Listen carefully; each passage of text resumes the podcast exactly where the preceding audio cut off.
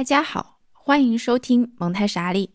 这是一档小黄鱼播客出品的关于蒙台梭利教育法、以孩子为中心的成人向播客节目。我是某某，这是第二季的第一期。蒙太莎利的第二季节目现在已经全部制作完成了，一共十期。如果你想一口气先听为快，或者想支持本节目，可以在小宇宙或爱发电上搜索“蒙太莎利”四个字来购买下载。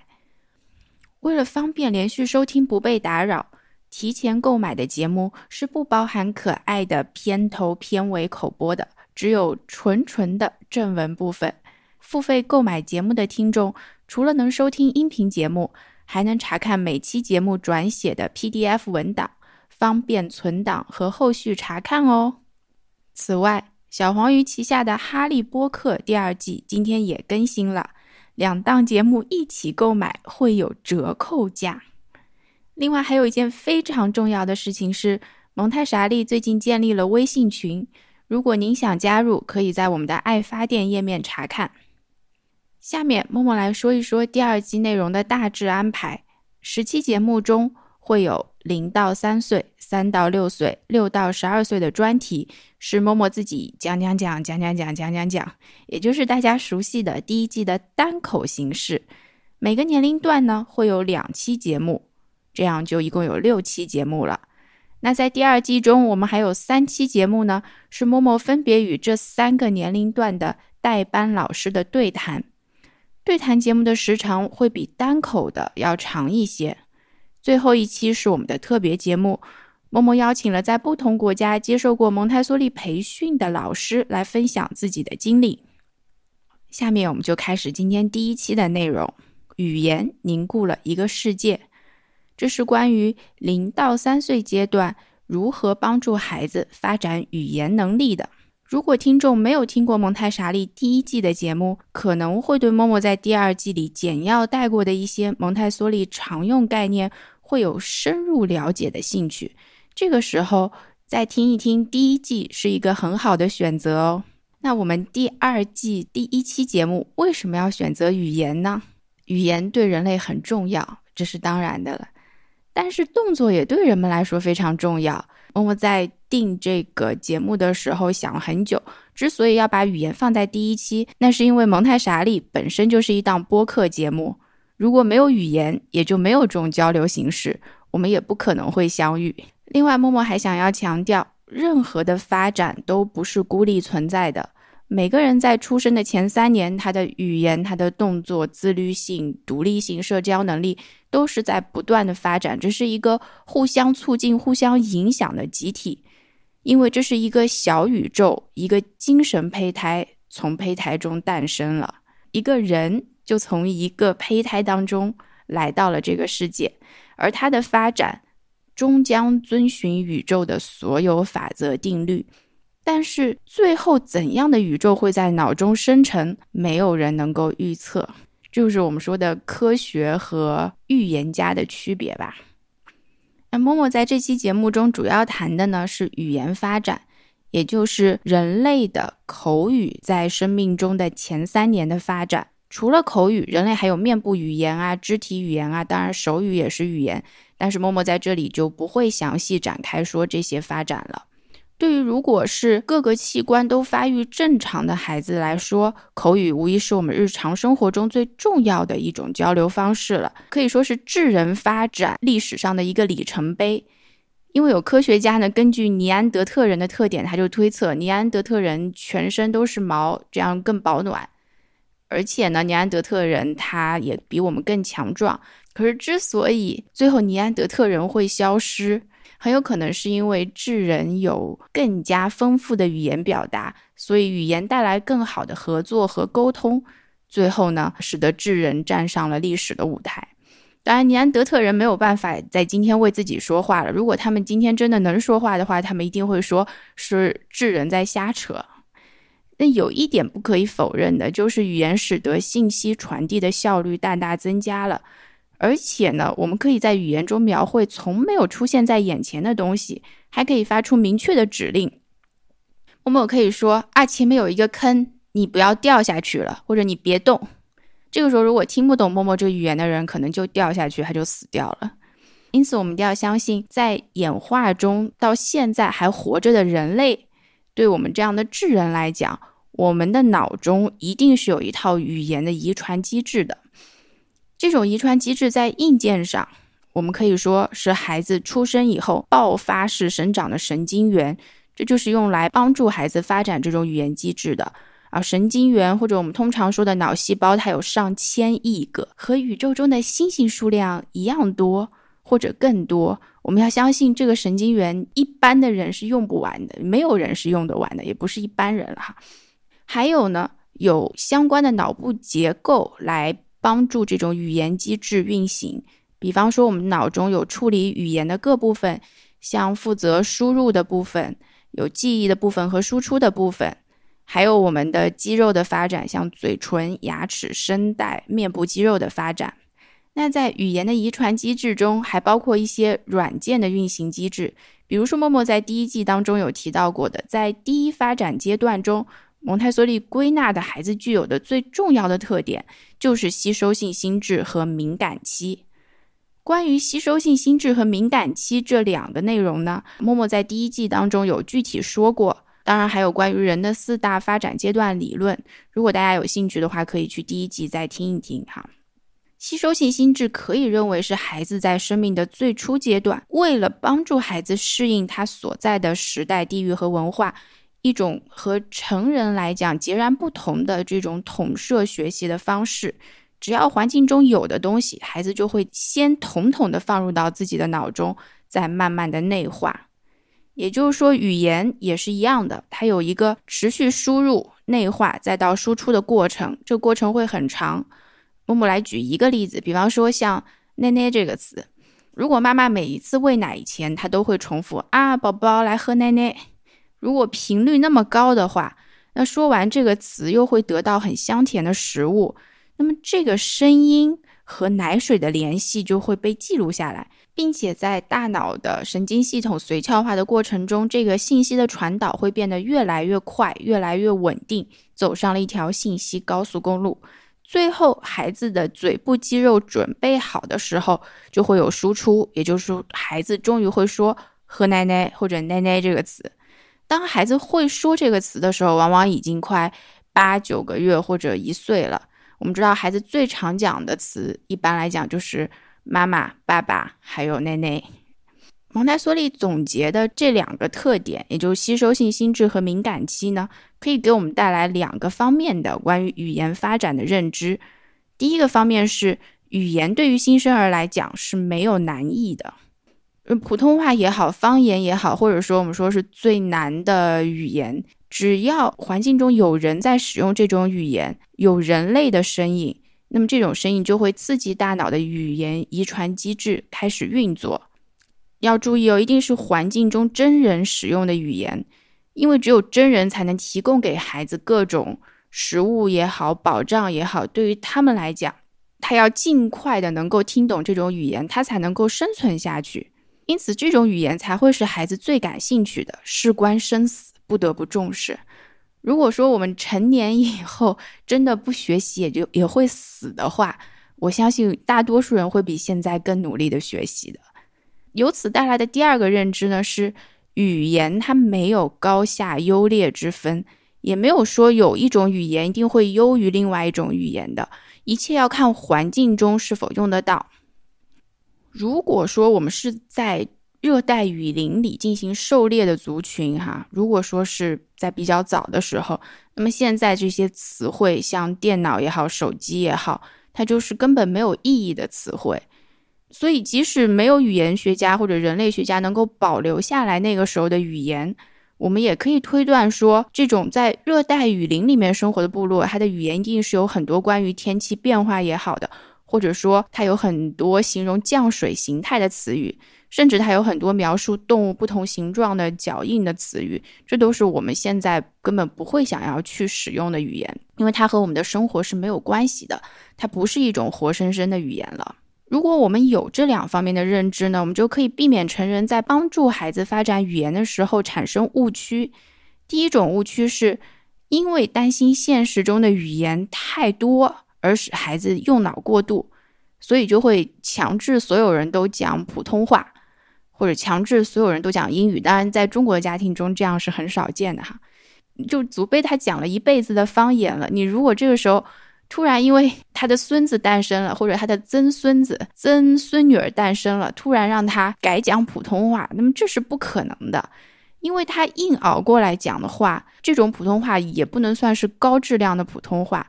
所以，在一个家庭里面，如果祖辈要讲温州话，爸爸要讲英语，如果爸爸是以英语为母语，或者几乎以英语为母语的，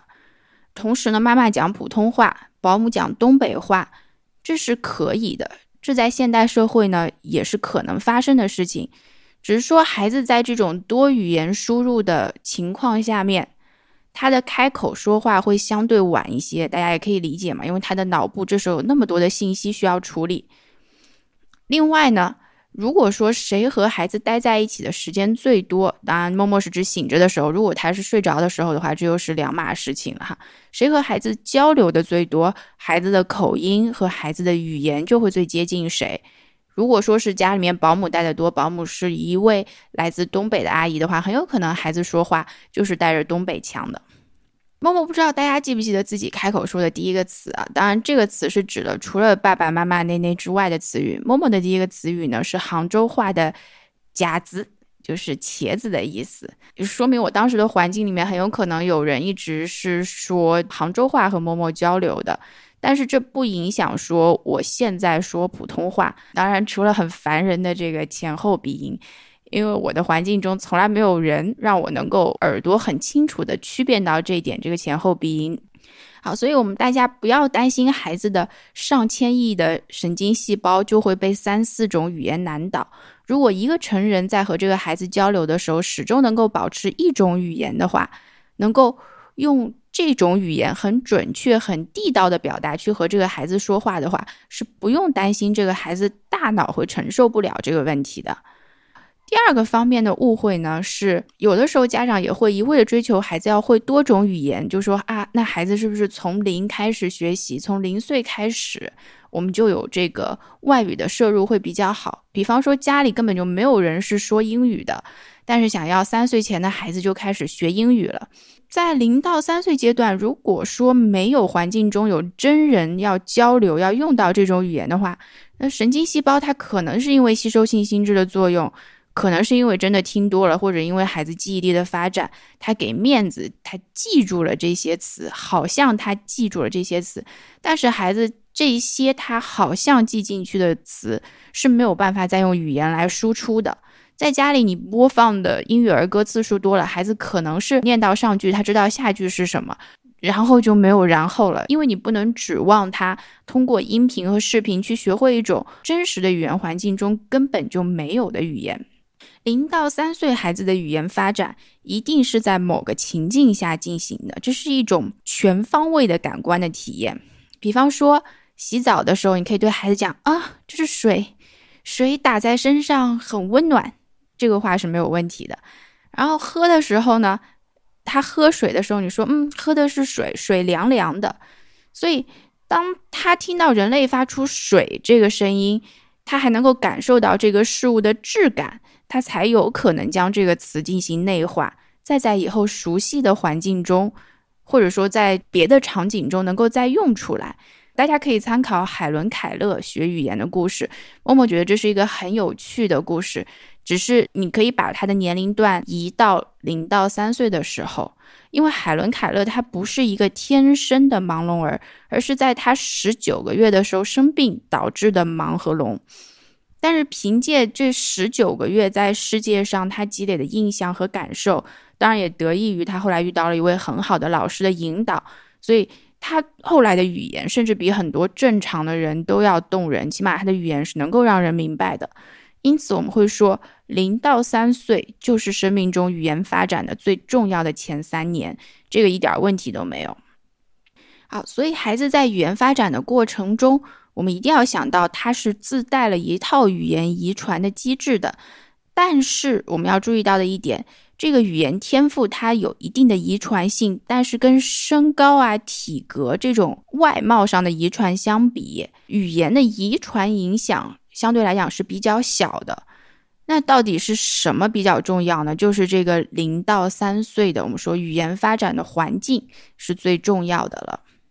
环境，我们这里说的环境可能包含两个部分的意思，一个是环境当中的硬件，就是环境的设置。还有一个呢，是环境当中成人的语言质量。默默就分两个部分来说一说哈。首先，第一个环境，我们一定要给孩子创设的是一个比较平和的氛围，要远离嘈杂的声音或者电子设备的杂音以及很多高频的声音。如果孩子待在一个你觉得很安静的房间里面，但是很莫名的就烦躁哭泣的话，有时候也可以考虑一下，是不是因为这个高频的有的声音发出来你听不到，但是孩子听得到哈。减少环境当中的背景音，这不是说不能够放音乐的意思，而是说你在放音乐的同时，你就不要再讲话。如果说你想要孩子的注意力是在你人类的语言上的时候，就不要有别的因素来干扰他，人为的增加他吸收人类语言的困难。第二个是环境要相对的稳定，最好有一定的持续性，无论是环境当中的人还是物品，因为这能够给孩子安全感。为什么孩子能够那么快的学会妈妈、爸爸这种词语？有一部分原因哈，是因为妈妈今天出现，因为明天还出现，这个妈妈她总是出现。这个人当然对我的生存很重要了，我当然要能够尽快的能够呼唤他。再有一个呢，是因为孩子处理语言的反应是比较慢的，而且他一定是理解会先于能够表达的。孩子一般一岁的时候就能够懂，三岁的时候他才能讲出来的话。所以这个环境的变化慢一点，有一定的持续性呢，也就是给孩子可以有一点时间去反映这个事情。我们不要因为孩子可能这个时候他说不出来这个词，表达不出来，就认为他不懂。那刚刚说的是环境的稳定性，还有一个呢，环境是要丰富而不杂乱。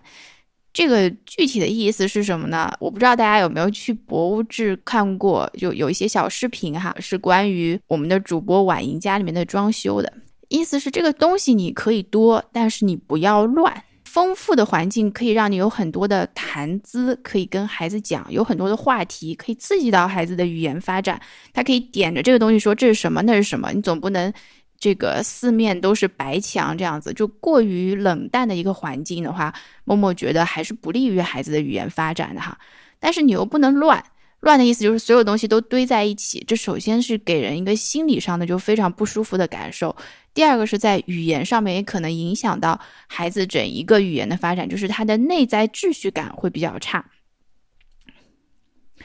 还有一个关于环境，默默要讲的就是关于 screen time，也就是我们说的看平板也好看电视也好看手机的时间。对于零到三岁的孩子来讲，这些时间都是完全没有必要花费的。那默默没有在这里说要绝对的禁止这些东西出现在家里，因为我们都知道这些是没有办法避免的。但是我们一定要有一个认知，就是什么东西对这个时候的孩子是最重要的，那就是大量的跟人的沟通和交流。呃，如果我们只是为了要孩子安静一点，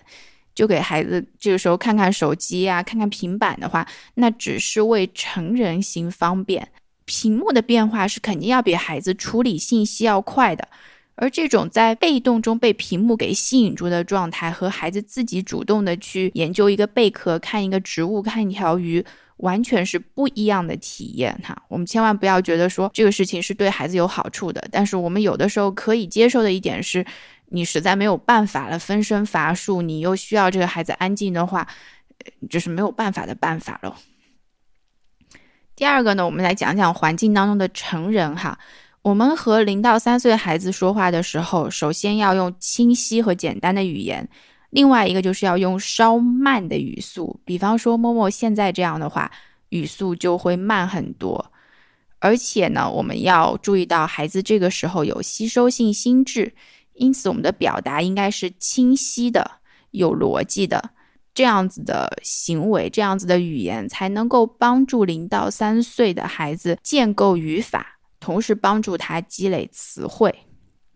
啊，下面我们就回到正常的语速哈。你要做到这一点，成人是不需要有学历的，不是说一定要一个本科学历你才能够对孩子这样子比较清楚的说话。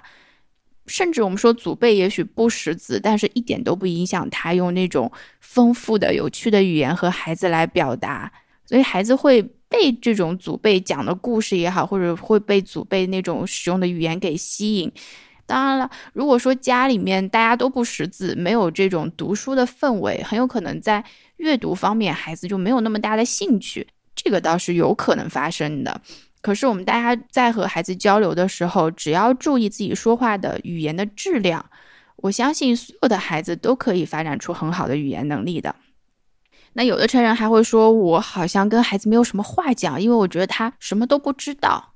对，因为他现在是一个精神胚胎，他是不知道，所以你有义务来挑起一些他日常生活中的话题，让他知道，而不是因为他不知道，所以你就什么都不讲。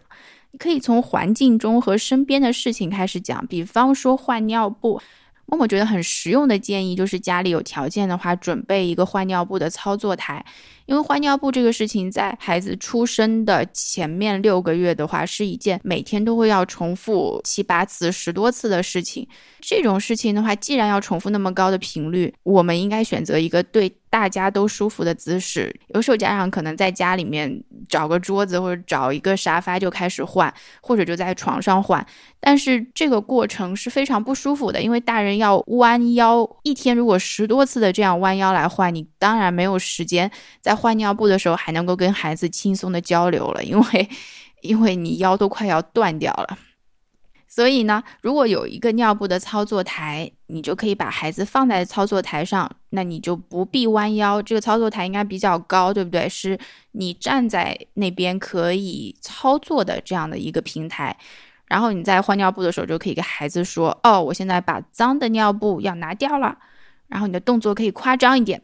比方说怎么样把尿布给拿掉？拿掉以后呢？啊，我现在要抬起你的左脚，我现在抬起你的右脚，然后我们要开始擦屁股。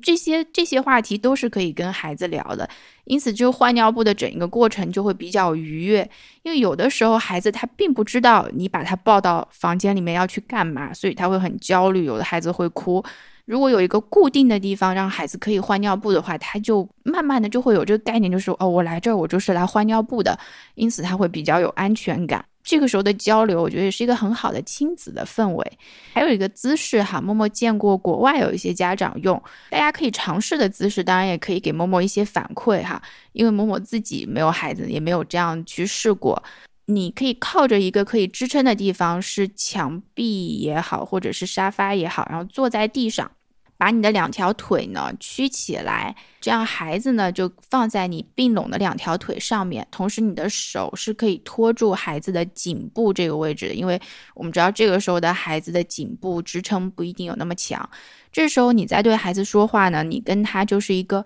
面对面的场景，是一个对话，那孩子也可以很清楚的看到你的嘴的各种变化。某某第一次是在国外见到这个场景的时候，觉得真的很温馨，这种互动很感人。那还有一个好处是，如果说你要逗一下孩子，比方说要稍微的颠一颠他呀，你的你的脚是可以动的嘛，这样就像一个人体做成的摇篮一样，好像会让孩子挺舒服的。那更重要的一点是。它是一个比较不累的姿势，尤其是对于爸爸来讲，是一个不太累的姿势。因为妈妈可能刚刚生产好，你让他这样举起来做啊，他有点困难。但是对于爸爸来讲，这是一个非常好的沟通的方式。那和孩子说话的时候，我们的语言一定要尽量的平和，不要过于的一惊一乍。我们有的时候会不自觉的跟孩子讲话的时候提高音量或者稍微夸张，这是可以的，但是。千万不要一直处于一惊一乍的状态哈，还有一个是不要说宝宝语，因为他正在练习说话，他唯一的榜样就是他周围的成人。既然我们以后不会这样子说话，不会说吃饭饭，不会说看车车摔跤跤，我们就不需要和孩子这样说话。还有呢，是要跟孩子建立好这种交流的习惯，要回应孩子的咿咿呀呀的声音，不要觉得这是一种没有意义的事情。最好是这种有对话的意义呀呀，什么意思呢？就是你让孩子嗯巴拉巴拉巴拉说一串你不懂的话，然后你再给一个回应，就是你是不是今天过得很开心，或者你是饿了吗？然后还有巴拉巴拉说一句话，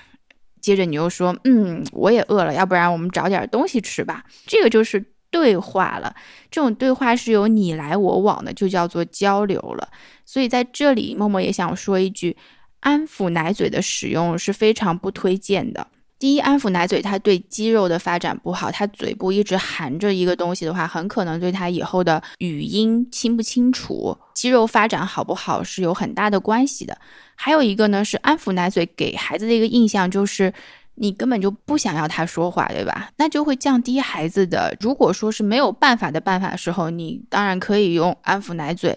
因为如果说是在飞机上，孩子真的大哭大闹，我们知道那么小年龄的孩子其实是不适合坐飞机的。但是如果说遇到各种没有办法情况，一定要坐飞机的话，那你用一下安抚奶嘴，这个没有问题。但是在日常生活中，不要让它成为一种依赖啊。还有一个是，孩子如果说讲话讲错了，不要嘲笑他，也不需要纠正他。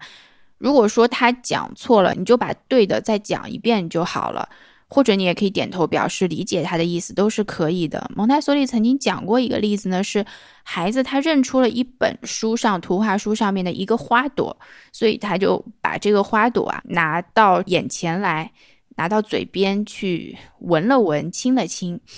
那他的家人就好像觉得很兴奋，就觉得说，哦，孩子可能是懂“花”这个词语什么意思了，能懂花是什么了，就把家里面所有的东西都拿过来让孩子亲一亲啊，闻一闻。那么这个是不必要的，而且会带来孩子的困惑。他这个时候。只是表达的意思是哦，我懂“花”这个词是什么意思了，或者我知道花是什么了，并不要求大家去这样很激动的把所有东西都拿过去，很夸张的对待他理解一个词语的意思。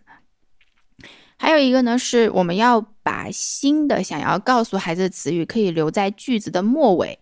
比方说这是蝴蝶，看有一只蝴蝶，哦，那是蝴蝶。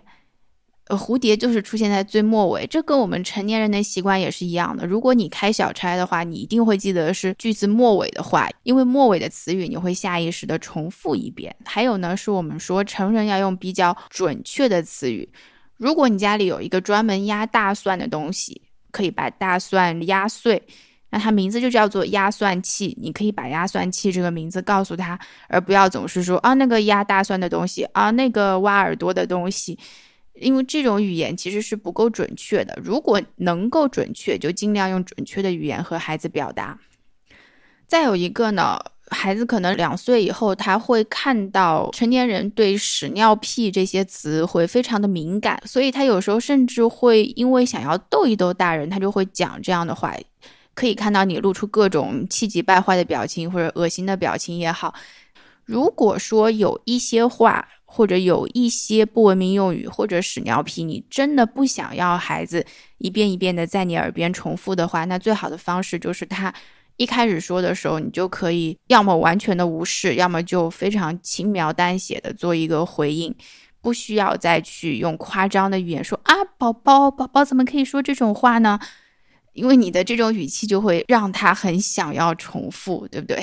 因为他很喜欢你，他很想要逗你玩儿。还有呢，是成人可以给孩子念儿歌呀、唱童谣呀、唱歌曲啊。你还可以朗读绘本给孩子听，孩子可以坐在你的怀里，你们可以一起看一本书，再有一些简短的讨论也可以。比方说这是什么？你觉得这种讨论哈，不是说那种对于人生话题的很有哲理性的讨论，只是说，哎，这边有只兔子，或者说，哎，你看这里你看到了什么？这种讨论而已哈。也可以在睡前呢给孩子念一本书，这本书也必然是一本孩子能够接受的书。可能这本书就几句话，也不是那种长篇的，或者说非常冗长的故事。因为我们知道，这个时候孩子的逻辑链并没有很快。这个故事如果没有一定的重复性，如果不是很短的话，他马上就忘记掉了。那像儿歌、童谣这个部分呢？如果说家长觉得实在吃不消、没有精力，要放一些音频给孩子听的话，也是没有问题。只是还是一样的原则，一定是真人的效果最好。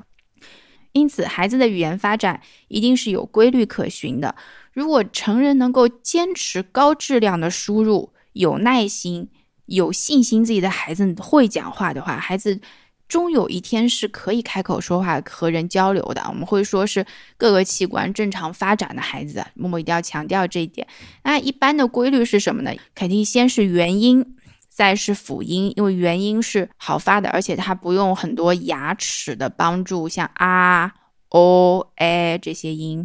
然后呢，才会到辅音。那一开始的辅音很有可能是由元音带出来的，就是爸呀、妈呀这些音，到最后可以有。这些音它是一定要有牙齿，没有牙齿那是很难发出来的。那就词汇来讲的话呢，大约在一岁左右，孩子可以掌握十多个词。但是，嗯，等到孩子常用的词到了五十个左右的时候，他就开始每天都会蹦新词了。这都是前面积累出来的，不是说前面没有输入，这时候你就指望孩子一下子这些词都有了哈。在一到两岁之间，这个过程都是有可能的，因为这和孩子左脑的发展，尤其是对语言的记忆的发展，在这个时候发展的是很快的。在随后的四到五年时间里面，孩子只要是醒着的时候，平均每两个小时就能学会一个词。我们说语言是非常抽象的东西，所以我们一定要相信这是人类遗传有自带的它的语言运行机制的。孩子一定具备理解词语意涵的潜力，而且他会倾向于把这些信息给统合起来理解，这就是我们天生就具有的能力。我们成人只需要激活这个机制，让它运行就可以了。比方说，孩子在学词汇的时候，他一个词汇是叶，哈，树叶的叶，孩子就会知道说这个叶指的是一棵树上所有的叶。它还可以指的是不同种类、形状的叶，也就是不同棵树上的叶。它还可以指的是叶的很多部分的集合，或者很多特质的集合。比方说，颜色是绿色的；比方说，叶有叶柄，还有叶脉。因此，当一个孩子说出“叶”这个词的时候，这上面所说的一切的理解都已经在他的脑内生成了，而且是在他自己毫无察觉的情况下。我们可以说，他说的每一个词都是由他的心智来建构出来的，这个是不是很神奇？如果你这样去想，我们每个人学母语的过程的话，就是有这么神奇。在零到三岁的时候，在我们成人看起来，这个孩子还是浑浑噩噩的，吃了睡，睡了吃的情况下，他就在自然的推动下能够吸收语言。在孩子说的词语里面，名词一开始会占绝大多数。这是一个很坚固的语言基础，也是一个很坚固的心理的基础。因为名词在那里，它就不会消失。我们知道，孩子这个时候对于在和不在的概念，他是很难把控的。他觉得一个东西在就是永恒的概念，所以名字对一样东西非常非常的重要。很多动画片都会反复强调这一点，比方说像《千与千寻》里面，我们说白龙。白龙不记得自己的名字，所以他就被奴役了嘛。还有夏目友人帐，如果你要收服这个妖兽的话，你就必须要知道这个妖兽的名字。啊，还有像小王子里面，你要驯养一个东西，你给它取了一个名字的话，它的意义就不一样了。那在比方说我们现在的互联网时代的话，其实大家应该也有这种经历，也有这种感受。如果说你看过一篇文章，你不记得它的题目，你或者你不记得它的作者的话，那个东西即使你觉得很好很重要，你想要在记忆里面把它给挖出来，都是打捞不到的东西，因为这是一片信息的汪洋大海。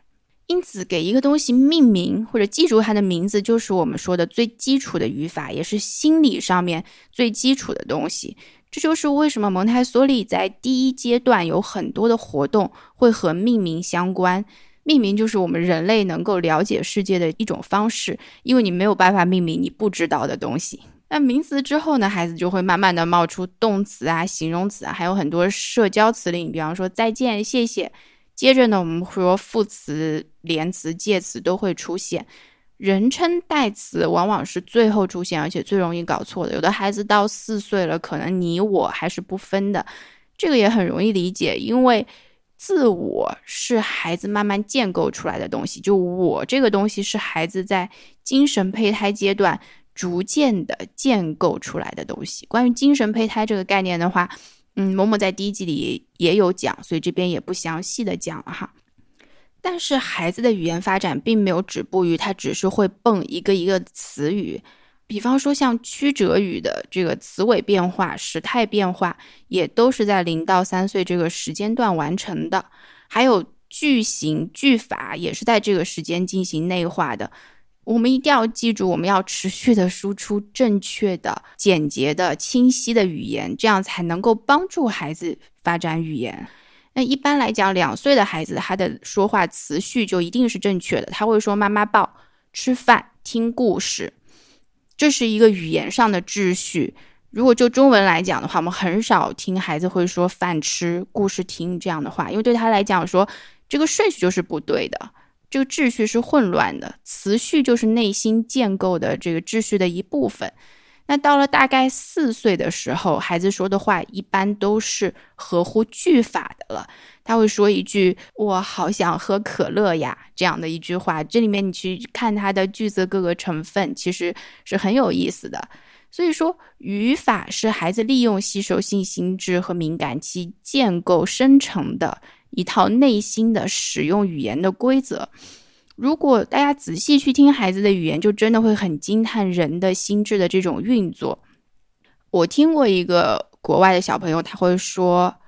"I run" 这样的话，就是说我跑步，但是他用了一个 run，就是 run 加 ed，他认为这个是过去式。但那个时候他连三岁都还没有到。默默听到这句话的时候，有时候会比听到他说正确的 "I ran" 还要要惊叹。因为是他在脑内，他已经在内化这个动词加 ed 这个规则了。我们如果想要孩子有好的对语言的理解力，会表达，能沟通，呃，想要孩子以后在群体中能够更好的跟人合作和生存，那我们就要遵循一些科学的规律，帮助孩子来发展语言，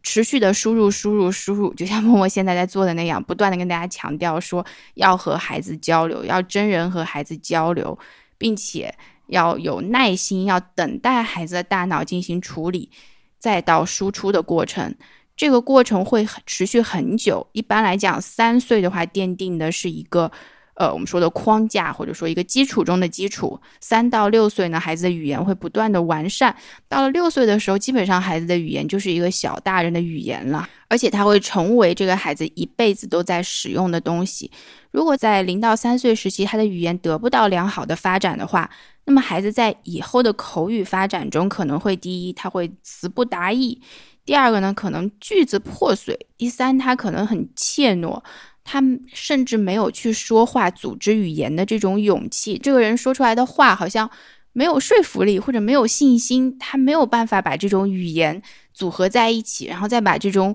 语言的力量传递给他人。所以，最初的每一次说话都是一场冒险。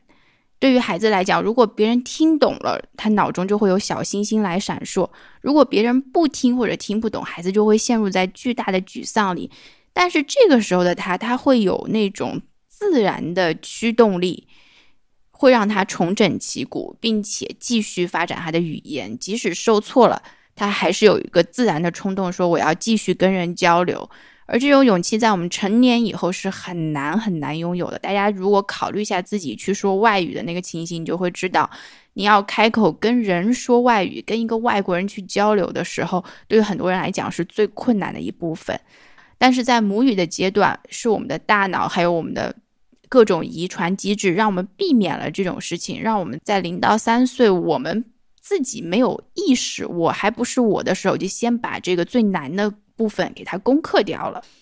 母语是无可取代的，如果人们渐渐忘记母语的话，人们在自己语言中具有的创造性就会跟着碎裂。这句话不是默默讲的，这句话是汉娜·阿伦特讲的哈。语言一定是结合了自身的体验抽象出来的创造性的事物。比方说，如果说默默现在提到一个水，那么大家在脑内能够形成的关于水这个词的印象，还有这种体验，大多数都是来自于母语的。你很难从第二外语里面能够激起。你的那么多的想象，还有你的那么多的意象，就都是从“水”这一个词里面和你自身的体验来的。所以我们会说，语言本身就凝固成为了一个世界。目前为止，我们可以说，只有人类走进了这个由语言编织构造出来的世界。我们也有必要帮助孩子，帮助我们的下一代走进这个充满魅力的由语言编织出来的世界。好，下面还有一点默默想说的话，但是我在正文里面组织不进去，那我就作为一些小贴士放在后面哈。首先，第一个，语言发展。确实是因人而异的，它的时间线跨度非常大，因此我们有的时候会说贵人语迟。首先，你要确定孩子是在正常的发展范围内，哈，比方说一到两岁这个区间，或者你可以两岁再多一点。但是如果孩子出现对任何人的语言他都不做回应，或者对你的所有语言都不做回应，或者他讲话的时候根本就是含含混混，没有人听得清楚；或者讲话的时候他的眼神游离，根本就不看说话的成年人，不看说话的那个方向。那请大家还是要去医院进行必要的检测，是不是孩子的各项发展都是正常的哈？语言干预的黄金时间也是零到三岁，大家千万不要耽误了这个黄金时间。第二点呢，我们说语言是抽象的，是关于自我表达的，是一种有创造性的东西，因此它一定有孩子个人的性格因素混在里面，也有孩子他自己的一种选择在里面。有的孩子他可以是安静内敛的，但是他语言发展是没有问题的。默默就有见过一些比较内向的吧。然后他喜欢组织好语句再说话，他说话的时候声音也不会非常的响，他讲话也不会很多，但是我们依然说他的语言能力是好的，发展是正常的，这样的孩子是存在的。那家长不要把不爱说话就直接和语言能力发展差联系在一起，因为有时候你可以判断这个孩子他是听得懂你的话，他只是懒得和你说而已。第三点是关于阅读障碍，我们要知道阅读障碍和语言能力的发展。也是没有必然的关系的。阅读障碍英文又叫 dyslexia，它是现代我们定义的这样的一种障碍，是指有的人对书写符号的记忆非常非常的差，很容易搞混这个拼写，或者很容易记不住这个词。但是我们也要知道，这种标准化的考试或者有大量阅读的考试出现的时间，也就是近百年以内。从前那些只是要科举或者只是少数人要干的事情，现在变成了全民都要干的事情。所以，当然有一部分人他的脑内的处理可能并没有那么快能够处理这些抽象的文字，现在就被定义成为阅读障碍了。我们可以进行一定的干预，但是一定要说明的是，阅读障碍和智商几乎我们可以说没有关系的。和孩子的口语表达呢关系也不大，有时候呢会有一定的影响，但有时候可能根本就没有影响。他可以口语讲得非常的流利，很好能表达自己的意思，但是他看到书写符号就是两眼一蒙。你要他写出字来的时候，更加是多一点少一点，多一横少一横，他真的没有概念，或者他阅读的时候非常非常的慢。而且还有一个特点呢，是通常被诊断为阅读障碍的孩子，他在绘画和动手能力、对图像的敏感性方面呢，都会有比较好的表现。某某不知道这是不是某种大脑的补偿机制，但是我们一定要说明，就是阅读障碍并不在我们今天的语言发展的这个讨论里面。接下来呢，某某有两本书要推荐，一本叫做《父母的语言》，作者是达纳萨斯金德。我也是才发现这本书有中文版，默默还没有去看过，到底翻译的怎么样？但是默默觉得这样的书的话，我们领会它的意思就行了，也不一定要苛求说它一定要翻译质量非常非常的高。还有一本是叫做《生命的辅助：蒙台梭利家庭指导手册》，这本书里专门有一本是讲帮助零到三岁的孩子发展语言的。以上就是本期节目的内容。感谢收听，我们下期再见。下一期呢，我们将说一说零到三岁儿童的动作发展。下期见哦。